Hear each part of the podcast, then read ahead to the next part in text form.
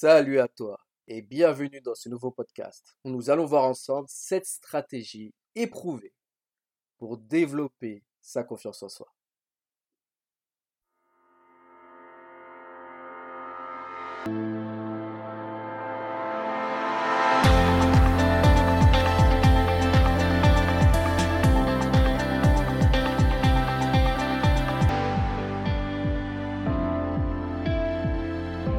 Salut à toi et bienvenue dans ce nouveau podcast du blog Épanouissement spirituel. Je suis Rainer Carpel, le créateur de, de ce blog, et dans cet épisode, je vais te parler de la confiance en soi et je vais aussi te partager cette stratégie pour développer justement cette confiance en soi. Alors, il faut savoir que ce podcast est en fait la suite d'un article que j'avais écrit précédemment qui s'appelait La confiance en soi, porte d'entrée vers des relations harmonieuses et le bonheur. Tu trouveras ça justement sur le blog très facilement. Et dedans, je, parle en détail de ce qu'est la confiance en soi. Là, cette fois, je vais plus loin. Je vais carrément te proposer des stratégies pour la développer. Alors, avant même d'entrer dans le vif du sujet, je vais te confier que c'est mon tout premier podcast, donc je vais te demander d'être indulgent, on va dire, par rapport à la façon dont je vais délivrer ce contenu. Quoi qu'il en soit, je vais faire de mon mieux. Alors la confiance en soi, j'en ai parlé en détail, mais si je devais en parler en quelques mots, je vais partir de la définition du dictionnaire, du dictionnaire Le Robert, qui dit que la confiance en soi est le sentiment de sécurité d'une personne qui peut se fier à elle-même. Autrement dit, une personne qui a confiance en elle se dit qu'elle est capable, capable d'accomplir ce qu'elle souhaite accomplir. Elle ne se sent pas bloquée, elle ne se sent pas verrouillée, elle se sent libre, puissante, capable. Et donc, là, je vais te partager cette stratégie pour pouvoir la développer. Ça va partir de la visualisation, en passant par le rôle du succès, et ça va finir par l'influence de l'entourage. Mais il y aura peut-être une petite surprise. Je t'en dis pas plus. une petite surprise qui arrive vers la fin. Maintenant, passons à la stratégie numéro 1. Il s'agit de la visualisation. Alors concrètement, ça veut dire quoi? Ça veut dire user de ton imagination pour te recréer, pour te recréer en tant que personne confiante. Donc, ce qui est génial avec la visualisation, c'est que lorsque tu entres dans la dimension de l'imagination, l'espace-temps n'existe plus. Autrement dit, ta réalité actuelle n'existe plus non plus. Et à partir de là, tout ce que tu visualises est considéré comme vrai. Donc c'est fantastique pour se recréer en tant que personne confiante. Là, il s'agit de te percevoir comme vivant le résultat final. Le résultat final, c'est toi, confiante, ressortant ce sentiment de sécurité, parce que tu sais que tu peux te fier à toi-même, toi qui te sens capable d'accomplir absolument tout ce que tu veux. Une image très intéressante comme résultat final, un film très intéressant, je t'invite à faire ça sous forme de film, c'est de te percevoir dans une conversation avec une personne qui te, demande Mais comment tu fais pour accomplir tes objectifs aussi facilement? Ça a l'air tellement facile pour toi. Et toi qui lui réponds, par exemple, Eh bien écoute, j'ai fait en sorte d'avoir confiance en moi, et aujourd'hui c'est habituel pour moi, c'est normal. Ah oui? Comment tu fais pour avoir confiance en toi? Et toi de lui répondre ce qui te vient, à l'esprit. Là, je t'invite vraiment à répondre de manière intuitive, parce que c'est beaucoup mieux lorsqu'on répond de manière intuitive. Ensuite, une fois avoir quitté ta visualisation, il s'agit de ramener de cette dimension dans ta réalité actuelle le sentiment. Le sentiment est la marque qui te démontre que tu es connecté à cette image que tu as visualisée dans ton imagination plus tu ressens ce sentiment de sécurité, ce sentiment de confiance dans ta, dans ta réalité actuelle, même si les circonstances extérieures ou les avis des autres ne semblent pas confirmer cette confiance en toi, que tu mérites cette confiance en toi, si tu fais en sorte de maintenir ce sentiment, cela deviendra pour toi de plus en plus habituel, surtout si tu visualises tous les jours. Et d'ailleurs, à quel rythme? Tous les jours pendant au moins 30 jours, un cycle de 30 jours. Et idéalement 90 jours, donc ça fait 3 cycles de 30 jours. Donc je t'invite vraiment à en profiter. Maintenant, passons à la stratégie numéro 2. La stratégie numéro 2 est la pratique régulière de l'activité physique. Tu l'as peut-être remarqué, mais après une activité physique relativement intense, on ressent du bien-être. C'est normal parce que le fait de faire bouger le corps suffisamment longtemps et suffisamment intensément nous permet de libérer des endorphines et de l'ocytocine qui sont des hormones favorables au bien-être physique et au bien-être mental. Et cela est propice du coup à l'émergence de la confiance en soi, qui est en fait une émotion très élevée. Et lorsque nous ressentons justement du bien-être, nous sommes dans un terrain fertile à faire en sorte de ressentir des émotions très élevées. Il y a aussi autre chose. Lorsque nous pratiquons l'exercice physique, au lieu de rester sur notre divan, sur notre canapé, sur notre chaise, devant la télé par exemple, eh bien, nous avons du succès. Nous accomplissons des choses et le succès construit la confiance en soi. D'ailleurs, j'en parlerai juste après puisque c'est la stratégie numéro 3. En attendant, je t'invite à être d'attaque, à pratiquer l'exercice physique. Il suffit, pour commencer, de marcher. Cela peut tout à fait suffire. Par exemple, marcher pendant une demi-heure, cela peut suffire à profiter des effets justement de l'exercice physique. Maintenant, parlons de la stratégie numéro 3, le rôle du succès dans le développement de la confiance en soi. Tu l'as peut-être déjà observé, mais lorsque nous avons du succès, lorsque nous accomplissons quelque chose, aussi minime soit-il, moi par exemple, il m'est déjà arrivé par le passé de faire 10 pompes et de sentir, ah ok, je suis capable de faire 10 pompes. Donc, ce sentiment de confiance en soi était présent. Mais ça va plus loin. Plus j'ai de succès, plus j'ai confiance en moi. Plus j'ai confiance en moi, plus j'ai envie de voir ce dont je suis capable. Plus j'ai envie de voir ce dont je suis capable, plus j'agis et plus j'obtiens de succès. Et plus j'obtiens de succès, et plus ma confiance en soi grandit. C'est un cycle en fait. Le succès construit la confiance en soi. La confiance en soi crée l'activité. Du fait de faire plus, nous créons plus d'habitudes du succès. Nous agissons plus, mais nous développons également des connexions neuronales et des schémas vibratoires propres au succès.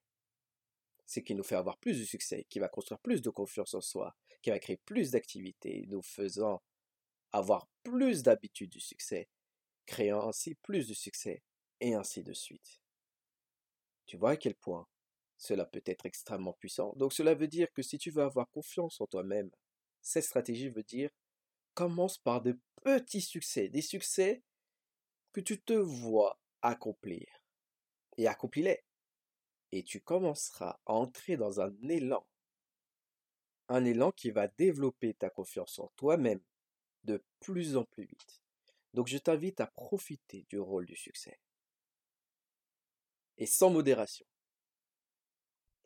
Maintenant, parlons de la stratégie numéro 4, la prise de conscience de sa propre valeur. Alors, ce que j'entends par valeur, notre propre valeur, je parle d'estime de nous-mêmes. J'ai déjà fait un article sur l'estime de soi, mais pour résumer, je dirais que l'estime de soi, c'est la perception que nous avons de notre propre valeur. Nous avons deux types de valeurs nous avons la valeur intrinsèque et nous avons la valeur perçue. La valeur intrinsèque, il s'agit d'une valeur qui ne change pas, peu importe les circonstances extérieures, peu importe les avis des gens, comme le fait par exemple que nous soyons essentiellement spirituels, divins, énergie, que nous soyons et aussi essentiellement conscience, amour, lumière, vie. Je vais pas entrer dans tous ces détails, mais ça c'est notre valeur intrinsèque. Mais à côté de ça, il y a notre valeur perçue. Plus notre valeur perçue est proche de notre valeur intrinsèque, moins nous sommes affectés par ce que pensent les autres, par les résultats que nous avons, le physique que l'on a en ce moment, etc., etc. Maintenant, quel est le lien avec la confiance en soi? La confiance en soi découle de l'estime de soi. Plus nous avons une valeur, une perception de notre valeur qui est haute, une haute estime de nous-mêmes, plus nous avons confiance en nous-mêmes. Lorsque je sais que j'ai de la valeur, peu importe ce que les gens pensent, je me sens capable alors d'accomplir tout ce que je souhaite. Je me sens capable. Je me sens donc puissant, libre. J'ai ce sentiment de sécurité qui découle en réalité de l'estime de moi-même. Et ce sentiment de sécurité ne peut pas être ébranlé par mes résultats ou même les avis des gens autour de moi. Donc du coup, je t'invite à mettre de l'attention sur ton estime personnelle pour pouvoir développer ta confiance en toi-même. Plus ton estime est haute, plus ta confiance est haute. Maintenant, passons à la stratégie numéro 5. Stratégie numéro 5, l'importance du monologue intérieur. Alors, qu'est-ce que le monologue intérieur? Nous avons dans notre subconscient une image de nous-mêmes. En fait, c'est cette image qui détermine l'estime que nous avons de nous-mêmes, la valeur que nous nous accordons, et c'est de là que va découler la confiance que nous avons en nous-mêmes. L'image de nous-mêmes, qui se trouve dans notre subconscient, est une image mentale dans laquelle se trouvent nos caractéristiques physiques, nos caractéristiques en tant que caractère et les capacités que nous pensons avoir. Donc, si nous pensons à propos de nous-mêmes que nous ne sommes pas fiables, que nous ne sommes pas capables d'atteindre les objectifs que nous nous sommes fixés, que nous sommes illégitimes au bonheur, que nous ne méritons pas d'avoir des relations harmonieuses, que la vie est difficile, etc., eh bien, la façon dont nous allons parler de nous-mêmes va être en résonance avec l'image que nous avons de nous-mêmes. Et la façon dont nous parlons de nous-mêmes que ce soit sous forme de pensée lorsque nous pensons, ou même la façon dont nous parlons de nous-mêmes à voix haute, que ce soit à nous-mêmes et aux autres, c'est cela le monologue intérieur. En changeant notre monologue intérieur, nous changeons notre image de nous-mêmes. Cela va changer la perception que nous avons de nous-mêmes et cela va nous permettre de développer notre confiance en nous-mêmes. Alors comment peut-on faire cela concrètement? Eh bien, il va falloir nous parler à nous-mêmes à voix haute, nous parler à nous-mêmes à voix haute, à chaque fois que nous nous surprenons à nous critiquer, à nous condamner, à nous plaindre, etc. Eh bien, nous nous prenons sur le fait et nous choisissons une phrase plus adaptée, comme par exemple, je suis une personne confiante et digne de confiance. Allons sur la stratégie numéro 6, l'importance de l'auto-empathie. Alors qu'est-ce que l'auto-empathie? C'est le fait de se comprendre avec bienveillance. Donc, il ne s'agit pas de faire preuve de compassion envers nous, c'est-à-dire de, nous plaindre nous-mêmes. C'est-à-dire, oh, pauvre de moi. Non, on ne parle pas de cela. On parle de chercher simplement à nous comprendre avec bienveillance. C'est OK. Je vais prendre un exemple. Imaginons, voilà, j'ai fait en sorte d'avoir une bonne conversation avec quelqu'un et malheureusement, ça ne s'est pas exactement passé comme je le voulais. Les, tons sont montés, le volume de la voix est monté. Bon, ça s'est mal passé. Au lieu de m'auto-flageller, je vais plutôt me dire, ok, un air là, ça ne s'est pas passé comme tu voulais. C'est ok, tu feras mieux la prochaine fois. Tu feras mieux la prochaine fois parce que tu as la possibilité de t'améliorer. Tu peux faire le choix dès maintenant de faire en sorte de t'améliorer, d'avoir une plus grande maîtrise de toi-même. Et du coup, quel est le lien entre l'auto-empathie et la confiance en soi? Eh bien, si tu fais preuve d'empathie, de bienveillance et de compréhension envers toi-même, déjà, cela veut dire que tu n'es pas dans l'énergie de la critique, de la plainte et de la condamnation. Et à partir de là, tu peux décider simplement de repartir sur de nouvelles bases. En t'encourageant simplement à faire mieux, par exemple. Et pour cela, tu peux utiliser justement un ajustement grâce au monologue intérieur. Je t'invite à faire preuve d'empathie envers toi-même. Ce n'est pas assez grave si tout ne se passe pas comme tu le voudrais. Tu as la possibilité d'ajuster le tir et de continuer en direction de ce qui te fait vibrer. Nous voilà à la stratégie numéro 7. L'influence de l'entourage sur la confiance en soi. Alors, tu l'auras déjà observé, j'en ai déjà parlé maintes et maintes fois. L'entourage a beaucoup d'importance et d'influence sur nous-mêmes. C'est pour ça qu'il est important d'harmoniser ses relations pour être plus heureux. Et il est important d'être plus heureux pour harmoniser un peu plus ses relations. C'est le principe même de ce blog. Alors, du coup, quel est l'impact de l'entourage sur la confiance en soi? Les gens autour de nous ont une vibration particulière, une énergie particulière. Il y a une expression qui dit que nous sommes la somme des cinq personnes que nous fréquentons le plus. Si les gens autour de nous n'ont pas confiance en eux-mêmes ou n'ont pas confiance en nous, eh bien, ce qui va se passer, c'est que parce que ce sont les gens que nous fréquentons le plus, cela aura un impact sur le niveau que nous avons de confiance en nous-mêmes. Pour le dire autrement, la perception que les gens ont d'eux-mêmes ou de nous-mêmes a un impact sur l'image que nous avons de nous-mêmes, sur la valeur que nous nous accordons et donc sur la confiance que nous avons en nous-mêmes. C'est pour ça qu'il est très intéressant de choisir de s'entourer de personnes qui nous tirent vers le haut, de choisir des personnes qui nous encouragent et idéalement de choisir des personnes qui nous aiment, nous respectent et nous considèrent, peu importe les résultats que nous avons, peu importe ce que nous disons, même si effectivement ils attendent de nous, bien évidemment, du respect. C'est une évidence. Donc, choisir son entourage. Maintenant, la bonne nouvelle,